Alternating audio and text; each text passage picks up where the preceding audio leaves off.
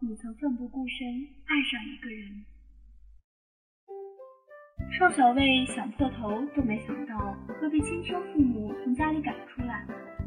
晚上十点多，老头老太太从国外旅行回来，发现自己女儿居然无视人一般窝在家中的沙发里，边大吃大喝边看电视剧。房间不知道多少天没打扫，根本进不去人。垃圾桶周边围满了不知名的小飞虫，臭气熏天。地板上的杂志东一本西一本。混杂在堆满地的长裙、短裤、丝袜、T 恤里，不愧是恩爱多年的夫妻，只是相互对视了一眼，便默契的分头行动。老太太直奔邵小薇的房间，收拾了当季的衣服、化妆品、笔记本，一股脑扔进行李箱。老头则从厨房里拿出桌板，两人同时打开防盗门。是我们赶你走，还是你自己走？邵小贝动都没动，瞥了他爸爸一眼，还以为老头跟自己开玩笑，别逗了吧。见他如此沉住气，老太太把行李拉到门外，关掉电视，指着大厂的门说：“什么时候觉得自己错了，什么时候找到男人，你再回来。”他乌拉叫：“妈，干嘛呀？我不是跟您说了吗？我不是胡闹，是觉得我俩真不合适。”对。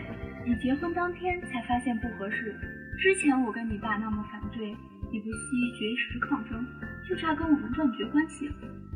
我们俩的老骨头都被你折腾碎了，好歹同意了你逃婚。老头倒拎着拖布，木头棍磕在地板上，发出当当的响声。我们俩受不了你了，你自己出去单过吧，爱去哪儿去哪儿。邵小薇坐在沙发上，还没弄清楚形势。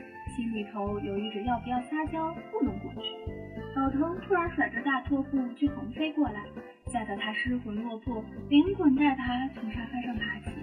哎，爸，你听我说，爸，哎呦，爸！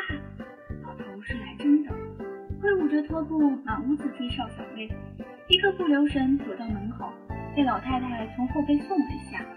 等他明白过来，防盗门已经从里面反锁，他只听到老头说了一句。丫头，别想着说服我们你再回来。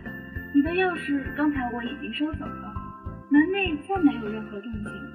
邵小薇在楼道里站了一会儿，担心隔壁邻居看到她的丑状，对着自家大门长叹了一声：“只生一个好！